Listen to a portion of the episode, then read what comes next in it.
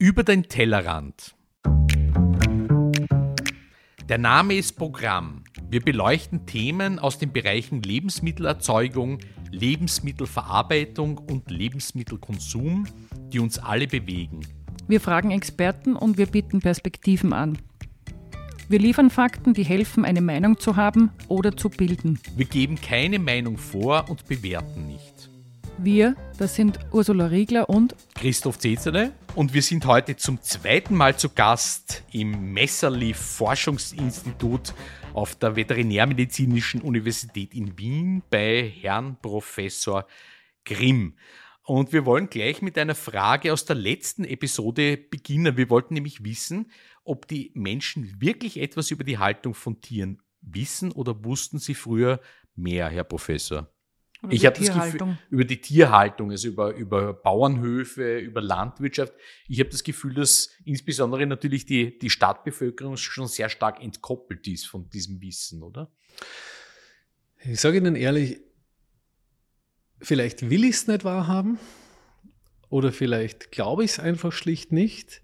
Aber bei dem, was man in jeden Tag in Medien äh, und so konsumieren kann, das ist ja, das wird ja, äh, tagtäglich haben Sie Informationen über im Fernsehen, in Zeitung oder fast tagtäglich über ja ich, ich sage jetzt einmal Skandale in der Tierhaltung zum Beispiel. Ja, aber eben nur über die Skandale. Genau. Ist denn das die Ja. richtige Aufklärung? Also ich glaube, ich verstehe, was du meinst. Grundsätzlich jetzt ganz sozusagen vom Reißbrett, ob es jetzt die biodynamische, die biologische oder die konventionelle Landwirtschaft ist, da bin ich bei dir, Christoph. Ich glaube, dass der Großteil keine Vorstellung hat und vielleicht versucht man es dann zu lösen, indem man Tieren sehr menschliche Bedürfnisse zu oder anmaßt und sagt, na, man erwartet bei einem Kuhstall, dass es dort Temperaturen haben muss, wo wir uns wohlfühlen würden, zum Beispiel, was aus meiner Sicht Blödsinn ist. Aber wir wissen, also das glaube ich auch, dass nicht sehr verbreitet ist, sondern Da- wir werden halt dann über Skandale geprägt. Genau, genau. Also das, was ich hab, Sie erinnern mich an einen meiner ersten Vorträge, die ich in dem Bereich gehalten habe, wo ich auch gesagt habe, ja, das, was kommuniziert wird, sind Skandale. Ja, alles, was da dahinter läuft, äh, an wichtigen Wissen, Einsichten, komplexen Fragestellungen, wird nicht kommuniziert. Da bin ich sicher mit dabei. Ja. Also äh, zum Beispiel nehmen wir den Kastenstand ja, in der Sauenhaltung. Also ich habe mir dies mitgenommen, das ist, glaube ich, eine der wenigen philosophischen Dissertationen, wo äh, Kostenstand drinnen ist. Ja? Und warum ist der drinnen? Weil ich genau das, was Sie sagen, äh, eben deutlich machen wollte in der Dis, dass es dass wir nicht einfach pauschal reden können ja, über diese Themen. Wir können nicht sagen, Tieren geht schlecht, aus dem, Ba- also wir sollten es nicht einfach aus dem Bauch aus, sondern wir sollten uns das genau anschauen. Ja? Und beim Kastenstand, glaube ich, kann man mit guten Gründen davon ausgehen, dass es den Tieren nicht sehr gut geht. Ja? Nicht umsonst ist er ja mittlerweile auch verboten, mit einer Übergangsfrist, die relativ großzügig ist, aber trotzdem ist die Einsicht schon mal da gewesen, dass man sagt, das ist nicht okay für die Schweine, also für die Mutter Aber war er denn jemals werden. okay? Weil der wurde ja irgendwann einmal eingeführt aus Gründen, wo man wahrscheinlich damals auch gesagt hat, das ist jetzt State of the Art und man hat ja wahrscheinlich damals auch Tierempfinden berücksichtigt bei der Entscheidung, oder? Und da äh, komme ich zu einem, wie, meines Erachtens einen der wichtigsten Punkte in der äh, Thematisierung von Orientierung und Gestaltung von Mensch-Tier-Beziehung, nämlich unser Verständnis davon, also von Gesellschaft. Weil, was Sie gerade ansprechen, ist ja, naja, natürlich gab es einmal eine Zeit, in der der Kastenstand das plausibelste Haltungssystem war. Ja, für die Leute, die es betrieben haben. Ne? Ja, natürlich. Ja, ich mache das immer gerne so mit zwei Heferl deutlich. Wenn man sagt, äh, stellen Sie sich ein Heferl vor und Sie füllen das mit Werten an. Ja, und bummvoll mit Werten. Und da ist jetzt eine Ressourcenökonomie drin, da ist äh, also das äh, großer Deckungsbeitrag und so weiter, äh, bla bla. Und ist bummvoll. Und jetzt verändert sich aber unsere Gesellschaft und möchte in dieses Heferl mehr Tierschutz rein. Jetzt schütten Sie im Bild in der Metapher Tierschutz rein. Was passiert? Es geht über. Es geht über. Etwas anderes muss weichen. Und das ist, glaube ich, der wichtige Punkt an der Stelle, dass man sich nicht die Illusion hingibt, wir könnten ein für alle Mal es richtig machen, sondern das sind Entwicklungsprozesse, das ist ein Gestaltungsprozess, das ist eine Aufgabe für eine Gesellschaft, nicht nur für Bauern und nicht nur für, äh, nicht nur für Konsumenten, nicht nur für Produzenten, sondern für Bürger einer Gesellschaft, die als gemeinsames Anliegen äh, die Entwicklung der Landwirtschaft meines Erachtens haben sollte und dann nicht als Gegner, sondern als Verbündete agieren sollten. Für ein gesellschaftlich relevantes Ziel, nämlich eine verantwortbare Gestaltung und, oder eine zukunftsfähige Gestaltung der Landwirtschaft. Und äh, weil sie, mir ist der Punkt wirklich wichtig, das nochmal deutlich zu machen. Kein Aufstallungssystem ist Meschuge gewesen, wie es erfunden wurde. Die Leute haben sich ja was gedacht. Das, da sind Gedanken und Werthaltungen und Einstellungen in Aufstallungssystemen geronnen, so könnte man formulieren. Ja? Der Kurzstand, ja? also in der Milchviehhaltung, der Kostenstand, ja? die, die, die Vollspaltenböden, die jetzt wieder stark Thema werden.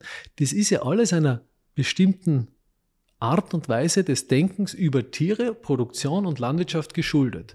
Um Ihnen da das Beispiel zu geben, ich habe das mal mit dem Landwirtschaftsbegriff historisch ein bisschen recherchiert. Und äh, wenn man vor der industriellen Revolution schaut, dann, find, dann, dann findet man in einem Landwirtschaftslexikon, ja, Landwirtschaft ist die geplante und gelenkte Nutzung von Pflanzen- und Tierbeständen zur Versorgung von Menschen mit Nahrungsmitteln. Werden Sie sagen, passt, oder? Klar, das ist Landwirtschaft. Ja? Oder? Ja, klingt plausibel. Für, für mich schon, nur gibt es ja? jetzt eine, eine Unterscheidung in der Diskussion, weil es gibt Personen, die sagen würden, Tiere dürfen nicht mehr genutzt werden. Jetzt lassen Sie mir nur einen dazwischenlegen. Jetzt lassen Sie mir nur einen dazwischenlegen. Schauen Sie nach der industriellen Revolution, so ins 20. Jahrhundert, steht auf einmal Landwirtschaft ist die geplante und gelenkte Nutzung von Pflanzen- und Tierbeständen. Das bleibt zur Bereitstellung von Gütern für den Markt. Mhm. So, ich glaube, Sie haben gerade ganz viel äh, sozusagen von dem, was ich mir tagtäglich mhm. denke, mhm. können Sie jetzt mitdenken. Da hat sich was getan. Und das ist ein gesellschaftlicher Prozess. Das ist ein Strukturwandel sondergleichen. Ja? Das, was sich da in so einer einfachen Definition widerspiegelt. Ja, jetzt kann man natürlich über die Definition streiten, aber das ist, glaube ich, das, was es schön auf den Punkt bringt. Und wenn Sie mich jetzt fragen, weil Sie gerade gesagt haben, ja, aber es gibt ja jetzt ja Leute, die sind sogar gegen die Nutzung. Genau. Und jetzt haben wir auf einmal die Möglichkeit, weil wir da wissen, dass es Alternativen gibt, dass es nicht vom Himmel fällt, wie wir Landwirtschaft machen, sondern wir in der Verantwortung sind, es zu gestalten. Wir als Bürger einer Gesellschaft. Kann ich jetzt natürlich sagen, ja, wenn wir jetzt mal einen Schritt zurückgehen wieder und uns fragen, was soll eigentlich Landwirtschaft sein? Ja, dann ist einmal zumindest ein Kompromissvorschlag, die geplante und gelenkte Nutzung von Pflanzen- und Tierbeständen zur Realisierung von Wertvorstellungen in unserer Gesellschaft. Weil das kann man aus, dieser, aus diesen Veränderungen auch lernen. Und deswegen würde ich auch Landwirtschaft nicht mehr verstehen als reine Produktionsstätte oder viel weniger als Produktionsstätte, als vielmehr als Ort der Realisierung von Wertvorstellungen einer Gesellschaft. Gilt das weltweit oder nur im Norden? Ja, ich meine, äh, sie können nicht anders als Werte realisieren. Also es klingt fast ein bisschen nach Watzlawick, man kann nicht nett kommunizieren. Was ich meine ist... Äh, Aber ist das nicht irgendwie ein Luxusproblem der reichen Länder? Das Luxusproblem ist kein Problem, sondern es heißt Verantwortung. Durch, den, durch das, was wir erreicht haben, haben wir die Möglichkeit, anders zu agieren. Sehen Sie meinen Punkt? Also ja. es, es gibt natürlich Gesellschaften, da wäre es, wie vorhin schon gesagt, vielleicht sogar zynisch. Ja? Um Ihnen da ein Beispiel zu erzählen, bin mal auf einem Podium gesessen mit dem Chef oder was also oder einer von der von Big Dutchman. Ich glaube, es war sogar der Geschäftsführer, der, einer der größten Aufstellungsproduzenten. Und dann haben wir so geredet und ähm, hin und her. Und dann habe ich ihn irgendwann gefragt, würden Sie eigentlich ein Aufstellungssystem bauen, ja, das äh, wie war die Formulierung? Na, plötzlich haben Sie schon einmal ein, äh, den, einen Auftrag für Aufstallungssystem abgelehnt aus zum Beispiel Tierschutz, äh, aus Tierschutzgründen. Ne? Und er hat dann gesagt, ja, er hat einmal so ein mehrstöckiges Drahtschweine-Käfig-Projekt gehabt in China. Und da hat er wirklich ein schlechtes Gewissen gehabt, also mehrstöckig, wo die dann so durchkacken von oben nach unten. Und da ist ihm schon anders geworden. Ne? Also sogar er hat da schon auch äh, sozusagen äh, einen Widerstand gespürt. Und ich glaube, wie Sie richtig sagen, natürlich äh, gestalten sich die Möglichkeiten der, ja, wie man Landwirtschaft in die Zukunft bringt, in unterschiedlichen Ländern unterschiedlich. Aber mit den Möglichkeiten, also mit dem Mehr an Möglichkeiten, steigt auch die Verantwortung. Und wir sind kein Land, äh, in wir so, also wir haben gerade eine Pandemie hinter, also nein, nicht hinter uns, aber doch haben wir gesehen, wie viel wir eigentlich politisch in der Hand haben äh, an Subventionen, an. Wenn wir äh, ein Problem haben, dann können wir da schon was tun. Ja? Da geht nichts, da geht nicht, gibt es nicht. Ne? So, und an der Stelle denke ich, ist halt viel Luft nach oben. Wir bringen es nur noch nicht in die Form, dass man sagt, das ist nicht etwas, was jetzt rein gegen Nutztierhalter steht, und, äh, und nur für die Tiere oder rein gegen die Tiere nur für die Nutztierhalter. So, Sie kennen das alte Spiel, Produzenten und Konsumenten werden gegeneinander sozusagen aufgestellt und wer überbleibt, sind die Tiere in der Mitte. Also ich halte von davon wenig. Ich würde vielmehr von einer doppelten Verantwortung reden. Einerseits der Verantwortung von Bürgern, die in ihrem eigenen Bereich Verantwortung übernehmen, durch Konsumentenentscheidung zum Beispiel, aber auch als Bürger in dem Sinn, dass man die Rahmenbedingungen für eine verantwortliche Landwirtschaft auch gestaltet und herstellt. Weil ich bin es schon langsam leid, äh, wenn man dieses alte Mantra hört, äh, wir brauchen Verbesserungen. Antwort, es geht nicht. So, was heißt das? Heißt das jetzt, da will wer nicht oder was, was heißt das? Und jetzt aber mal genau zu schauen, was sind eigentlich die Hindernisse auf dem Weg zu Verbesserungen? Das habe ich mir dann irgendwann zu meinem, äh, sozusagen zu meinem, zu meiner Basis gemacht, dass ich nicht mehr einfach über Ziele, sondern über die Hindernisse auf dem Weg stärker nachgedacht habe. Ja? Also das klingt jetzt sehr abstrakt, aber machen wir es mal fest an der Deckungsbeitragsrechnung. Ja? Wenn man sagt, okay, äh, pro, äh, sagen wir jetzt mal Schweindel oder äh, nehmen wir irgendein Masttier, gibt es einen Erlös und einen Aufwand und da bleibt mal was. Ja? Wo kommt der Tierschutz vor? Wo kommen der Tierschutzanliegen vor? Ja, nicht wirklich. Wir könnten es reinrechnen. Das könnten wir. Mit all den Problemen, mit Wettbewerbssozialung hin und her. Ja? Aber wir fliegen auch zum Mond. Ja? Und da würde ich mir erwarten, in einer Gesellschaft, in der tatsächlich, äh, glaube ich schon, äh, Tiere eine zunehmend große Rolle spielen, nämlich in den unterschiedlichen Bereichen, dass man da auch äh, sich hinsetzt und auch mal nach innovativen Ansätzen schaut, die rauskommen aus diesem Fahrwasser Produzent, Konsument, in einer, muss man noch dazu sagen, wir leben in einer Retailer-driven Agriculture. Also es ist weder Produzenten noch Konsumenten getrieben, sondern der Großhandel erledigt das.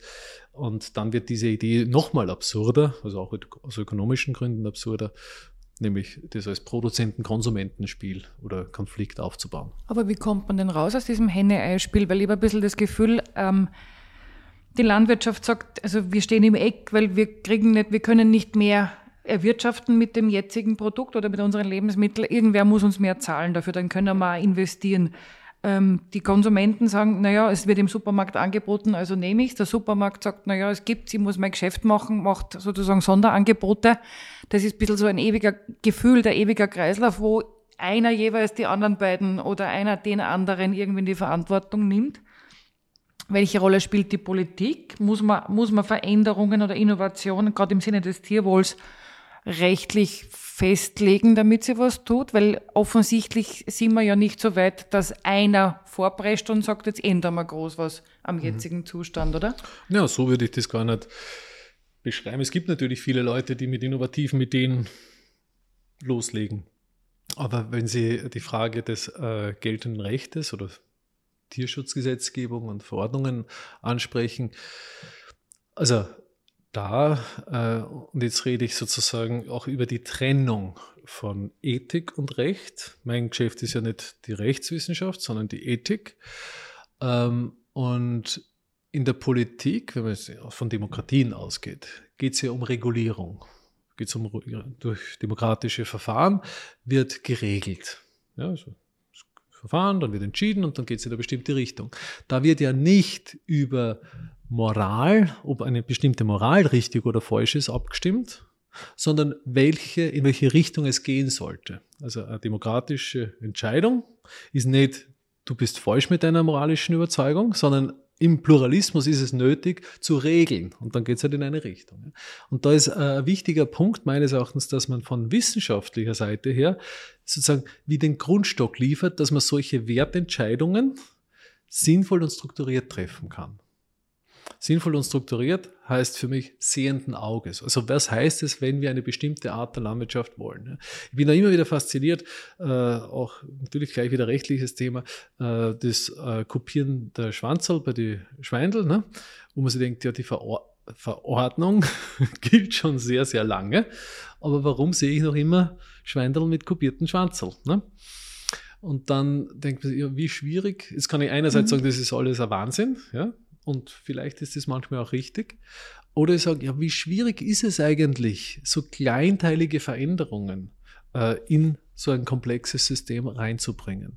Und da glaube ich, und das war ein Grund, warum ich Ethik in der Landwirtschaft äh, immer sozusagen als Schwerpunkt für mich gehabt habe. Das hat sich dann zunehmend in Richtung Tierethik entwickelt, also speziell äh, die Tiere, aber Ethik in der Landwirtschaft war für mich immer das Thema, wo ich gesagt habe, wenn ich Themen aus der Landwirtschaft in ihrer Komplexität irgendwie in den Griff kriege, dann gibt es nichts, was ich nicht in den. Griff kriegen kann, weil die Komplexitätsgrade, die man dort hat, hat man sonst in der Form nicht, ich, würde ich auch jetzt noch, also über weite Bereiche tatsächlich auch äh, so unterschreiben und unterstellen. Und äh, auch da wiederum, Landwirtschaft, Nachkriegszeit, das zieht sich bis heute herauf. Tiere sind und das muss man, glaube ich, sagen, sind zu Produktionseinheiten auch geworden. So eine ja? Sache, oder? Die Produktionseinheit dieser Sache, mhm. genau. Wir sehen sie auch als Produktionseinheiten. Ja? Und effiziente Produktionseinheiten. Und zum, ich nehme das, weil ich veterinärmedizinische Ethik als Forschungsgebiet auch habe. Eine Mastitis bei einer Kuh ist nicht nur eine Krankheit, sondern ist ein Störfaktor im Produktionsprozess. Ja? Und die Gesundheit der Kuh ist dann gegeben, wenn sie wieder produziert.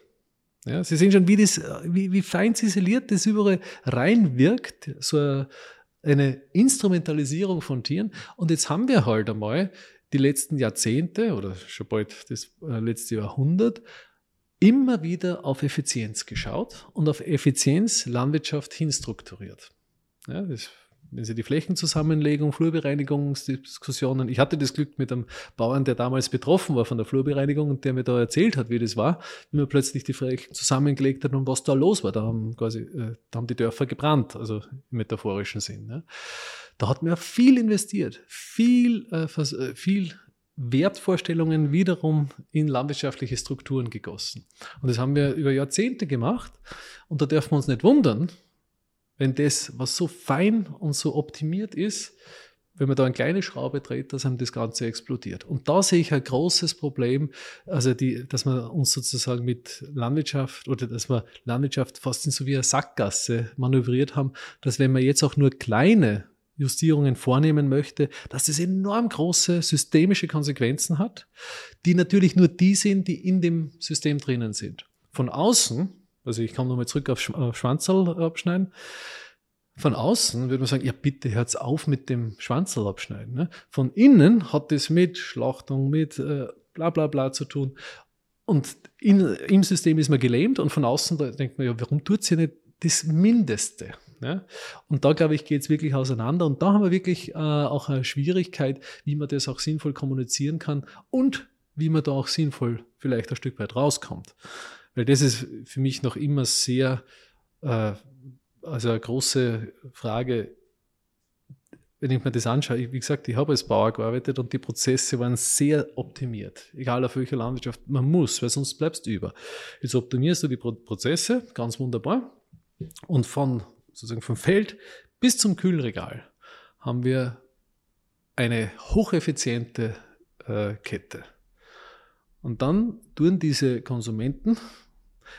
das ins Einkaufswagen und dann geht es richtig schief. Ja? Dann geht es richtig schief. Ja? Weil den Kunden am besten lassen sie ein Drittel gleich dort im Supermarkt und dann wird es dort ordentlich kompostiert und fertig. Ja? So haben sie es dann irgendwo weg. Ja, also, und ich nehme mich selbst gar nicht davon aus. Ja? Also unser Leben ist wirklich komplex und äh, das ist nicht einfach, dass ich immer einen wohlgewarteten Kühlschrank habe. Ja? Dann bin ich dort äh, auf einen Vortrag und dann komme ich nicht heim und auf einmal komme ich heim und dann ist was schimpflich. Ne? Schmeiße ich auch weg. Also ich nehme mich da nicht aus. Unser Leben ist einfach auch komplex. Aber es ist schon faszinierend zu sagen, wenn wir eine hocheffiziente Produktionskette haben, wo also alle Beteiligten eigentlich darunter leiden, mhm. ja, ist ja nicht so, dass man, äh, dass man die ganze Zeit, dass es schön ist, die ganze Zeit am Pushen zu sein. Ne? Und dann am Ende wird 30 Prozent, mehr eine Hausnummer natürlich, aber 30 Prozent der Nahrungsmittel werden dann weggeschmissen und denke man manchmal, hey, könnten wir nicht diese 30 Prozent oder die Hälfte davon auf den, der Ineffizienz, auf den Prozess aufteilen und ein bisschen mehr Spielraum da drinnen erlauben, ja, der für alle Beteiligten eine schöne und eine, eine gute Entwicklung wäre. Ja. Auf der anderen Seite, ich habe da mal wieder einen Bauern danach geredet, so naiv wie ich war, sage ich zu mir, ja, wie wären das, wenn wir jetzt einfach mehr zahlen? Ne? Also ich, da war ich frisch im Geschäft sozusagen und sage zu dem, ja, also ich verstehe das nicht, die Konsumenten, eben noch in dem alten Spiel, müssten doch einfach mehr zahlen, dann hätte das äh, doch ein Ende. Und er schaut mich an und sagt, was? Wir würden einfach mehr produzieren. genau. Und dann habe ich auch was verstanden, ja. Und er hat recht. Ja, ja das, äh, das ist einfach, äh, wenn wir, solange wir Landwirtschaft oder Tierhaltung im landwirtschaftlichen Kontext als einen Bereich wie jeden anderen verstehen, also so wie wenn ich Waschmaschinen baue oder Handys, ja, warum sollte man, warum sollte da das ökonomische Diktat nicht zutreffen? Ja? Solange, also sobald man aber damit beginnt und sagt, na na, bei Landwirtschaft, da geht es um was anderes. Da geht es zum Beispiel um die Zukunft der Menschheit. Ja, weil das ist der Boden, auf dem wir stehen, der in manchen Re Regionen massiv erodiert, im sprichwörtlichen Sinn. Ne? Und wir müssen uns gerade vor dem Hintergrund Klima, des Klimawandels Jetzt hätte ich schon gleich gesagt, warm anziehen. Das nicht, aber. Äh, es kommt auf den Golfstrom an. Genau, es kommt dann drauf an, ja. ja. Aber da haben wir doch, das muss doch in unserem ureigensten Interesse, und da brauche ich gar nicht sozusagen in eine hochtrabende Tierethik einsteigen, könnte ich, also mache ich auch gerne, aber da bleibe ich schlicht einmal bei Eigeninteressen und meinem Interesse, dass meine Kinder und auch meine Enkel auch noch halbwegs zum Beispiel ja, äh, mit Ressourcen, mit landwirtschaftlichen Ressourcen, ich sage jetzt Ressourcen ganz bewusst, auch umgehen können, dass die dann überhaupt nur da sind. Und da, glaube ich, haben wir als Gesellschaft wirklich äh, und da wirklich als äh, Gesellschaft von Bürgern, ja, um endlich einmal los, meine Perspektive darauf, loszukommen von diesem Produzenten, Konsumenten-Bashing, das bringt doch nichts. Wir haben als Bürger ein Problem, ja, wenn wir Zukunft erhalten wollen. Ja. Und da, ähm, glaube ich, äh, kann man wirklich noch lernen. Und da sehe ich auch uns als, als, Wissenschaftler auch ein bisschen in der, nicht nur in der Pflicht, sondern also in der Pflicht und in der Verantwortung, einerseits Konzepte äh, zu entwickeln, andererseits auch weiterzugeben, wie man da auch sinnvoll strukturieren kann und äh, ja, auch Hilfestellungen bieten kann. Welche Rolle spielt die Menge? Sie haben es vorhin, glaube ich, schon einmal angesprochen. Ähm im Sinne von ähm, sozusagen Effizienz wieder ein bisschen zurückfahren und versuchen, dass man Tier, also gar nicht so sehr die Tierhaltung, sondern wie viele Tiere halten wir, wie viele Tiere schlachten wir, wie viele, Konsum, wie viele tierische Lebensmittel konsumieren wir in weiterer Folge, schmeißt man dann wieder viel davon weg. Was vom Tier konsumieren wir, konsumieren wir überhaupt? Sind wir immer noch in einer Edelteile-Gesellschaft oder gehen wir eh schon woanders hin? Also welche Rolle oder wie stark ist dieses Zahnrad in der ganzen Diskussion zu sagen, ist es eine Lösung, weniger Tiere, Nutztiere zu halten und zu schlachten?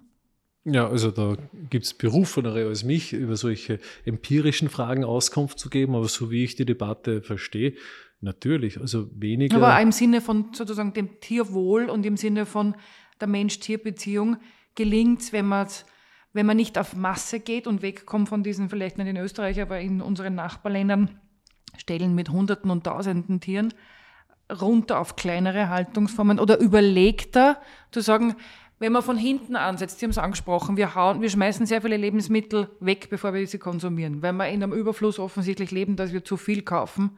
Wenn man von dem zurückrechnet und sagt, kann man denn ganz viele Themen in dieser Produktions- und Konsumationskette lösen, wenn man vorne ansetzt und sagt, probieren wir es mal mit weniger Tieren, essen wir von denen mehr, halten wir sie anders und schließen wir einen anderen Kreis oder erschaffen wir einen anderen ja, Kreislauf? Ich glaube, das ist auch schon wieder äh, also ein schöner Gedanke, aber wahrscheinlich auch zu einfach.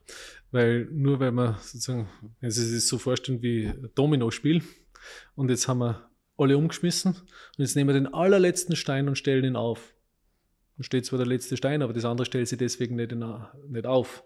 Und das wäre sozusagen wie mhm. die, da, da, ist kein Automatismus, mhm. sondern auch da, glaube ich, äh, muss man schauen, wie kann man das äh, Schritt für Schritt umsetzen und was heißt das? Und das ist enorm schwierig. Also das ist wirklich nicht einfach. Zahlenmäßig. Ähm, ja, jetzt komme ich ein bisschen ins, in die, ins Biografische hinein. Ich habe mir das letztens überlegt, weil ich wieder mal länger bei meinen Eltern war, auf Besuch.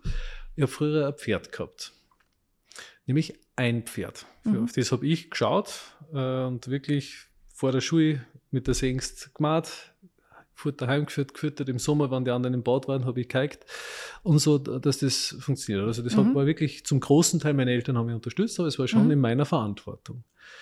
Aber das Wichtige, was ich eigentlich gesagt habe, war die, waren die ersten drei Wörter. Ich hatte vier Wörter. Ich hatte ein Pferd. Ich würde heute, weil ich mehr über Pferde weiß, sagen, um Gottes Willen, das Pferd war die ganze Zeit allein. Ja? Da ist eigentlich der Groschen schon gefallen. Ja? Also ich glaube, dass man äh, nur die Anzahl mhm sagt noch gar nichts. Ja? Nur weil ich ein Pferd gehabt habe, also jetzt äh, muss man es nicht richtig machen. Muss man es nicht richtig machen. Natürlich. Erster Punkt. Ja. Zweiter Punkt, weil man immer wieder Österreich und kleinstrukturierte Landwirtschaft, Sie haben von tausenden Tieren äh, mhm. gesprochen in einem Stall, ein Händelstall? Mhm. Da haben es Zehntausende, Hunderttausende Tiere in einem Stall. Also wir sind weit davon entfernt. Also mittlerweile ist klein strukturiert. Was ist denn klein strukturiert? Was heißt Und vor allem das? ist klein immer gleich gut. Ne? Genau, das wollte ich nämlich ja. auch sagen. Also ich habe doch einige Ställe gesehen und äh, ich habe den Eindruck gehabt, dass die Qualität des Stalls nicht unbedingt mit der Anzahl der Tiere korrelieren muss. Na, also äh, Stallmensch, also natürlich. Ich meine, äh, wie viel, wie viel Platz Tiere haben, aber da müssen es mit den Animal Welfare Scientists natürlich reden, nicht mit mir. Aber äh, natürlich gibt es schon so wie Rahmenbedingungen, unter denen sich Tiere mehr und weniger wohlfühlen. Sonst wird das alles ganz Aber ich glaube, es geht auch sehr stark um die Mensch-Tier-Beziehung, weil es geht darum, ob der Landwirt, der Bauer sozusagen ein positives Gefühl für seine Tiere hat. Und da geht es auch nicht um Bio oder nicht Bio, sondern ich finde, man sieht am Stall, wie der Bauer mit seinen Tieren umgeht. Hm, habe ich mir am Stall. Ja, oder am ganzen Betrieb wahrscheinlich, ganzen oder? Betrieb, das Gefühl, aber auch am Stall. Hast, ich habe ja. Bio-Stelle gesehen, da habe ich gedacht, puh, also irgendwie, ich weiß nicht. Ja, ist ja aber schauen Sie, so super cool. Vorsicht mit der ja. Anthropomorphisierung, die wir vorhin schon ja. hatten. Also ich würde Ihnen da... Aber die also Frage ist, ob man die Qualität der Beziehung aus irgendwas rauslesen kann, ja, ob es tatsächlich eine Beziehung genau, ist oder ob es ein Nutzen ist. Da ich auch Beziehungen nutzen. Kolleginnen, äh, die Susanne Weiblinger hier an der Wettmet, die hat zum Beispiel mit Rindern Mensch-Tier-Beziehung erforscht ne? oder erforscht es weiterhin. Und da ist zum Beispiel, wenn sie sich auf ein Tier zubewegen, ab wann weicht es aus? Als Indikator dafür, wie viel Mensch-Tier-Beziehung da da ist. Also ganz, also klingt zum Beispiel auch plausibel, ne? Kann man sich vorstellen, okay, wenn ich auf ein Tier zugehe, geht es weg, weil es nicht weiß, was los ist oder erwartet es eigentlich gestreichelt zu werden und so weiter. Ne? Und das, äh, solche Sachen kann man natürlich auch messen und erheben, aber ich wäre sehr vorsichtig mit äh, sozusagen einer vorschnellen äh, wie soll ich sagen, Kategorisierung oder Zuordnung, äh, weil der Stall oder das Haus oder der Garten oder das Blumenbeet, ich weiß nicht, auf eine bestimmte Art ausschaut, wie es den Tieren geht. Um ein Beispiel zu nehmen, ein konkretes, es war bei uns in der Tierethik eine ziemliche Debatte, wie die Melkroboter, also die vollautomatischen gekommen, gekommen sind. Das, die sind nicht gekommen, sondern wir haben die erfunden und dann hat man sich gefragt, welche Vorteile hat es und dann hat man es aufgestellt, weil man gesagt hat, das könnte sich rentieren. So. Und äh, an der Stelle war dann die, die Frage, na, hm, wie ist das, wenn die Mensch-Tier-Beziehung da verloren geht? Ja, auf einmal, man sieht die, so wirklich sprichwörtlich, man sieht ja die Tiere gar nicht mehr, weil der Roboter davor steht. Ja? Also dieser Roboter. Ja, und, äh, und auf der anderen Seite, naja, aber die können melken gehen, wann sie wollen, also die, die, die Kühe. Und der Bauer hat mehr Zeit, ja, kann dann Mensch-Tier-Beziehung pflegen. Ja, ich habe leider keine Folgestudie äh, im Kopf, wo das dann vielleicht gemessen worden wäre, ob die Zeitersparnis dann in die Gestaltung von Mensch-Tier-Beziehungen in die Streicheleinheiten geflossen, äh, geflossen ist. Ich würde es aber, ja, also ich brauche gar nicht weiterreden, ihr Schmunzeln, ihr Lachen, ähm, genau, äh, bringt es auf den Punkt. Ich, es würde mich wundern, ja. Aber auch da wiederum, ähm, die jetzt einfach zu sagen, nee, äh, Bauern machen einen schlechten Job, da bin ich weit davon entfernt weil Landwirtschaft übernimmt an die Realisierung von einer wichtigen Wertvorstellung in unserer Gesellschaft und da gehört Fleischessen offenbar momentan noch dazu. Und äh, ich würde mir immer wieder so eine Situation wünschen, wo man sagen kann, die Leute wissen, was sie konsumieren, die Leute wissen, was sie kaufen, die Leute wissen, was dahinter steht, was das kostet. Wir sind ja weit davon entfernt, der Vollkosten, also äh, äh, die externen, externen Kosten, externen Effekte internalisiert zu haben in der Landwirtschaft. Da sind viele Fördermittel drinnen. Zu Recht, meines Erachtens, äh, weil darüber hat man auch einen Hebel. Aber wenn wir wenn wir eine Gesellschaft hätten, in der alle wüssten, wie das läuft, dieses hochkomplexe Werkel Landwirtschaft, dann wäre ich sehr gespannt, wie sich die Leute entscheiden im Laden. ich, bin mir echt nicht sicher. Ja, aber das wird mich wirklich, also, und ich glaube, es ist auch wertvoll in einer demokratischen Gesellschaft dorthin zu arbeiten, dass der Wissensstand über die äh, über landwirtschaftliche Produktion eben gesteigert wird, auch mit all den Problemen, die wir dort haben, aber auch mit den wichtigen oder schönen Seiten von dem Ganzen. Äh, damit man sich dann entscheiden kann, ja, was, wie wollen wir das regeln? Ja? Und da gibt es kein einfaches richtig und falsch. Da gibt es Ziele, die sich eine Gesellschaft setzt und dann darauf hinarbeitet. Und da möchte ich kurz zurückkommen auf einen Punkt, den wir hatten mit Tierschutzrecht. Wir haben sozusagen, äh, das finde ich immer so ein bisschen bedauerlich, so ein, was man gern Zentimeter-Tierschutz beschreibt. Ja, dass man sagt, ja, äh, wenn so und so groß, dann passt die Box für das Tier.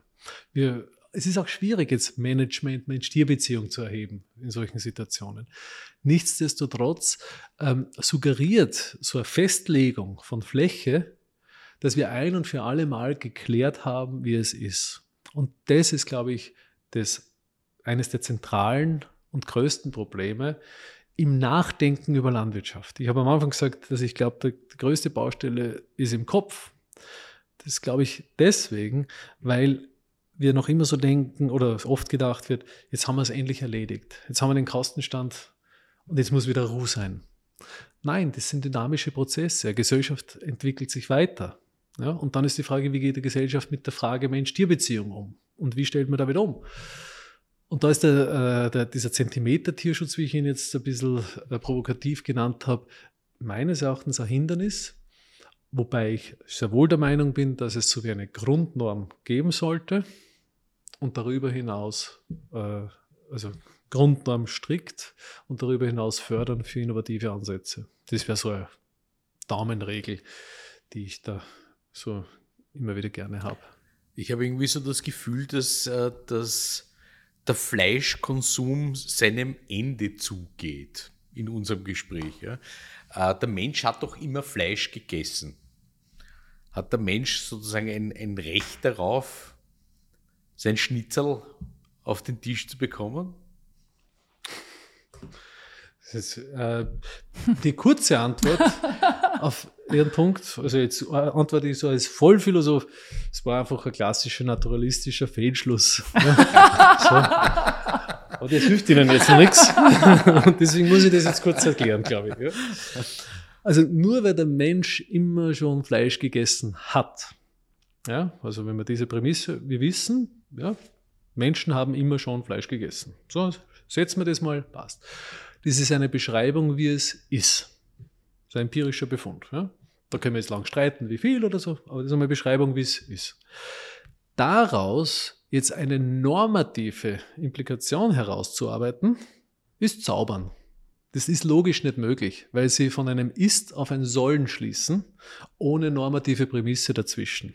Sprich, wenn Sie von einem Ist auf ein Sollen gehen, dann haben Sie im Sollen sozusagen mehr als im Ist, also in der einfachen Beschreibung. Und das funktioniert nicht. Das heißt, Sie machen einen, wenn Sie sagen, der Mensch hat immer schon Fleisch gegessen, deswegen soll er auch weiterhin Fleisch essen. Sehen Sie den Punkt? Also, ja? dann haben Sie im philosophischen Jargon einen naturalistischen Fehlschluss gemacht. So, das ist mal die ganz einfache sozusagen logischer.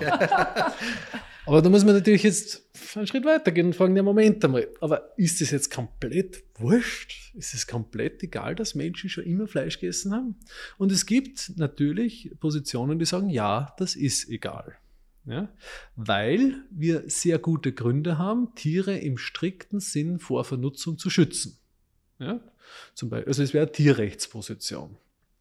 Tom Regan, ein wunderbarer Philosoph, mittlerweile äh, leider verstorben, ein ganz konsistent, meines Erachtens sehr konsistenter Denker, äh, der ein, eine irrsinnige Architektur aufbaut, ne, Entschuldigung, irrsinnig ist jetzt ein falsches Wort, äh, sehr komplexe Architektur von einem Argument aufbaut, um dann zu zeigen, ja, wir dürfen Tiere nicht nutzen. Und er ist im kantischen Vorwasser.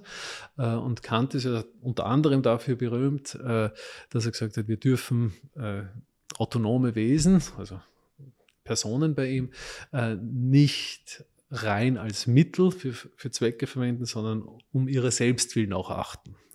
Und der Tom Regan geht genau in die Richtung und sagt, wir dürfen Tiere nicht nur als Mittel zum Zweck, also wir dürfen Tiere nicht als Mittel zum Zweck, sondern müssen sie an sich und für sich respektieren.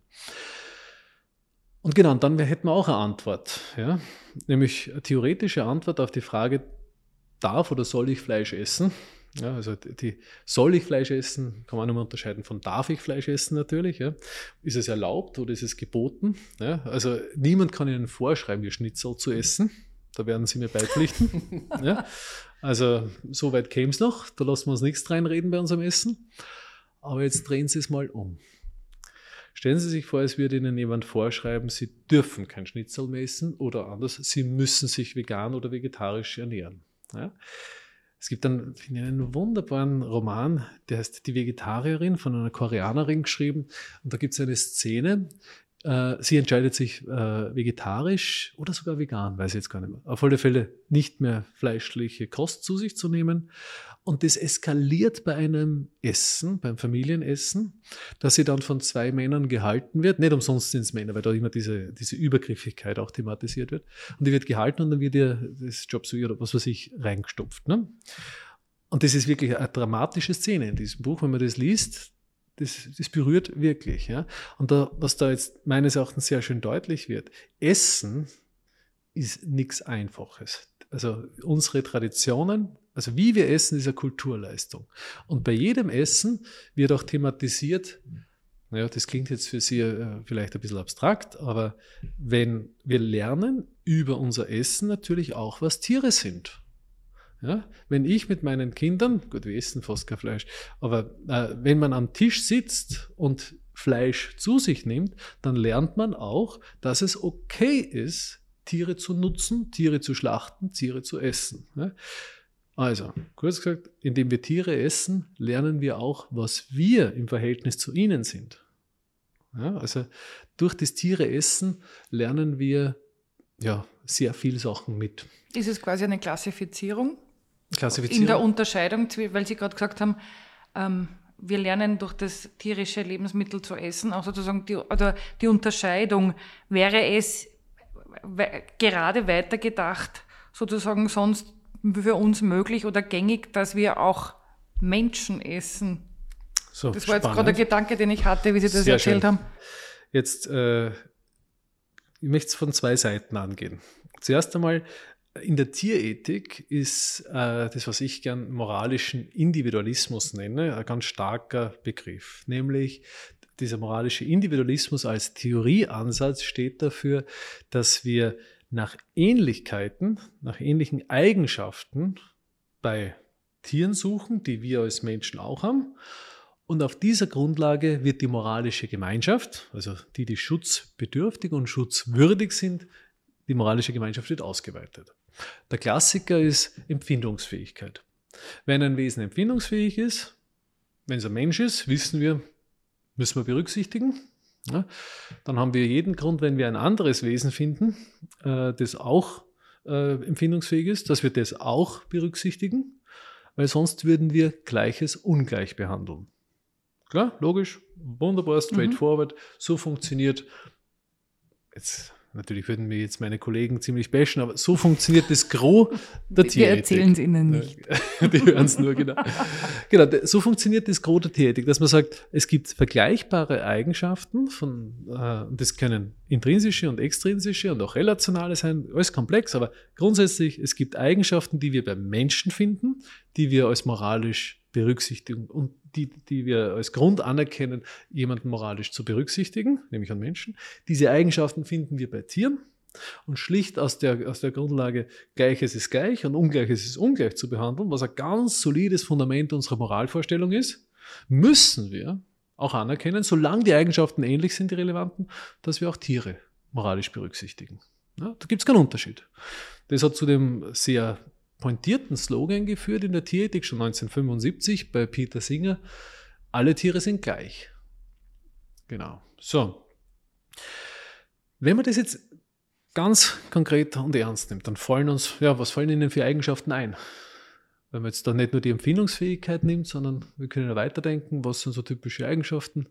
Sozialverhalten. Sozialverhalten, genau. Angst, Furcht. Furcht, genau. So, das haben wir bei den individuellen, sozusagen subjektiven Empfindungen, Erfahrungen, aber typischerweise auch, ja, was, was ist uns, also was hat uns immer getrennt von den Tieren? Sprache, Kultur, Werkzeuggebrauch. Ne?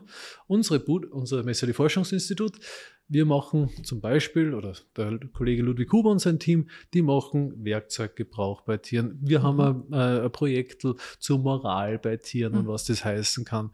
Ja, also dass oft, äh, große Menschen auf dem Zeichensprach verwenden, das ist überhaupt kein Geheimnis mehr. Also Sprachfähigkeit haben wir auch, ja. Also sicher in unterschiedlicher Form, mhm. aber diese, diese strikte Differenzierung, diese anthropologische Differenz, also Menschen und Tieren strikt getrennt voneinander zu denken, das funktioniert so nicht mehr. Ja, es funktioniert eigentlich schon seit Darwin nicht mehr. Ne? Also wir gemeinsamer Ursprung der Arten, alle sind wir aus an. Also für den Grashalm da draußen hat die Evolution genauso lange gedauert wie für mich. Ne? Punkt. Und wir haben, also, einen Ursprung. Ne?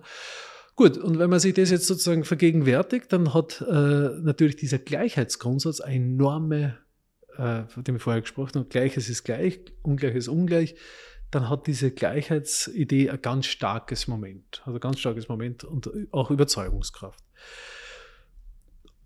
Die Kehrseite davon ist, wenn wir jetzt überlegen, ähm, welche Eigenschaften kann man dafür in Frage moralisch äh, zu berücksichtigen, dann kann man, äh, oder dann gibt es auch Ansätze, und das wird in der Kritik dieser Ansätze auch verwendet, umso mehr Eigenschaften, umso besser. Ja, also wenn nicht nur empfindungsfähig, sondern zum Beispiel auch, äh, was weiß ich, äh, irgendeine Zukunftsvorstellung relevant sein können, wenn man von sinnvoll von Interessen reden kann, die ausdifferenziert sind und so weiter. Umso mehr sich da abspielt, ja, umso besser für das Tier, weil umso mehr Grund haben wir zu schützen. So nur vom Grundgedanken her. So, aber jetzt Vorsicht. Woran orientiert sich denn das? Was das mehr und das weniger ist? Ja, da glaube ich, kommt immer wieder so eine Vorstellung von einem Anthropomorphismus mit rein, dass sich letzten Endes das doch an Eigenschaften von Menschen, also dass man wiederum Maß an Menschen nimmt. Ich nehme immer gerne das Beispiel aus der Gesetzgebung aus der Schweiz. Dort ist von, äh, von evolutionär höheren und niedrigeren Tieren die Rede. Ja, und dann hat einmal der äh, Biologe dort äh, gesagt, ja, was heißt hier höher und, und niedriger? Giraffe höher?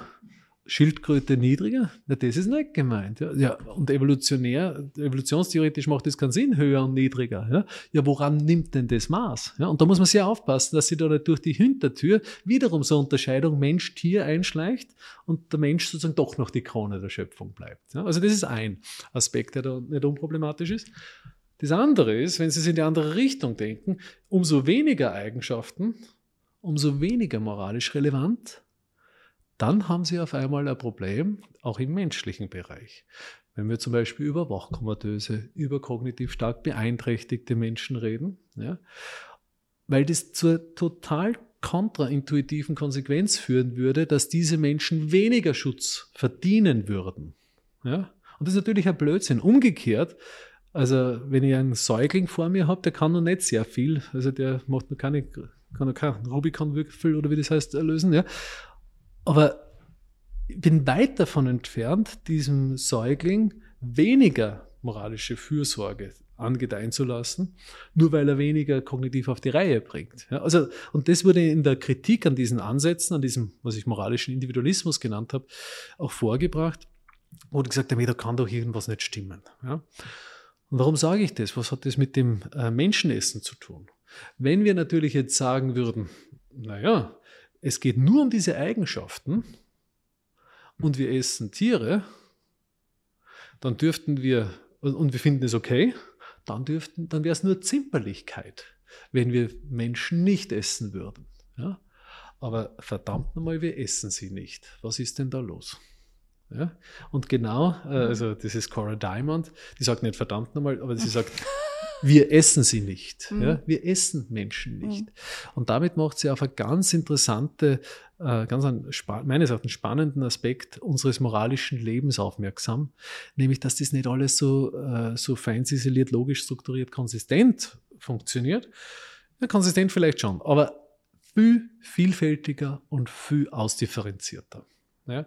Und da sitzen wir halt hier am Messerli Forschungsinstitut intensiv dran und das ist auch, da versuchen wir jetzt die Tierethik auch in eine neue Richtung zu bringen, mit was wir dann eben Wittgensteinsche Ansätze zum Beispiel nehmen, ähm, um da auch ein Stück weit äh, ja, und das habe ich auch in den letzten zehn Jahren zunehmend gelernt, dass ich mit diesen relativ schmalen äh, und traditionellen Ansätzen nicht gut weiterkomme bei den Problemen, die wir in der Mensch-Tier-Beziehung haben. Und, da muss, und deswegen sage ich, das muss man auch dynamisch denken und weiterdenken und weiterentwickeln auch. Genau, aber noch abschließend zu der Frage, äh, ich möchte es noch gern umdrehen, weil ich nehme mal an, wie wir hier sitzen, keiner von uns würde wissentlich Menschenfleisch essen. Ist auch verboten. Ja. Aber es gibt aber Fälle, wo Menschenfleisch gegessen wurde. Die, die machen wir gleich, die machen wir gleich nachher. Ja, aber, aber, ich möchte vorher noch einen anderen Punkt machen, weil, der, weil mir der wichtig ist. Ähm, stell, ich habe mir immer wieder gefragt, wie, wie ist es für äh, zum Beispiel eine vegane, vegan lebende Person, äh, Tiere zu essen? Ich habe da immer wieder mit Leuten geredet, in meinem Bekanntenkreis sind natürlich auch viele davon. Genau. Und ich glaube, also für mich ist es dann an einem Punkt wirklich deutlich geworden. Wenn man diese Gleichheitsidee ganz stark lebt ja, und die eingeübt hat, dann legen Sie einer Person ein Stück ein Schnitzel, wenn wir schon hatten, das klassische vor. Dann sieht diese Person, die vegan lebende und überzeugte Person natürlich nicht ein Schnitzel, sondern ein Stück Leichnam. Ja, ein Stück Leichnam. Und ich glaube, alle, wie wir hier sitzen, würden auch keinen Leichnam essen. Ja, wenn wir das als Leichnam mhm. sehen würden, und so, so, weit muss man, glaube ich, da gehen, dann würden wir das auch nicht essen. Und, das, und an dem Punkt ist mir das dann auch klar geworden, wie, wie konsistent das eigentlich ist, ja, für Leute, die diese, diesen Gleichheitsgrundsatz auf Tiere konsistent ausweiten, die müssen natürlich sagen, na, das esse ich nicht. Das ist ja nicht mehr Oma wenn sie, Entschuldigung, wenn sie gestorben ist. also das geht nicht. Ja? Wenn man diese Grundlage ernst nimmt und lebt, dann hat, kommt man genau da rein. Und wenn Sie sagen, natürlich, äh, also es hat ja Fälle gegeben. In den Anden, der genau, Flugzeug, das Flugzeugabsturz. Ja. Das ist ja immer wieder schön, das zu diskutieren. Aber wenn Sie sich jetzt überlegen, was da alles passiert hat, äh, mhm. was alles passiert ist, bis die Leute mhm. die gegessen haben, dann haben sie, glaube ich, die beste Antwort auf ihre eigene Frage. Ich glaube, ein sehr, sehr interessantes Gespräch heute. Und was für ein Abschluss. Und was für ein Abschluss in den Anden. Na, aber mit diesen, mit diesen Gedanken jetzt am Schluss finde ich sehr interessant, also aufzuhören, weil man viel mitnimmt zum Weiterdenken. Wie in fast jedem unserer Gespräche, in jedem Gespräch muss man eigentlich sagen, haben wir sehr viel zum Nachdenken und Stoff für weitere Folgen unserer Podcast-Reihe. Ja, wunderbar.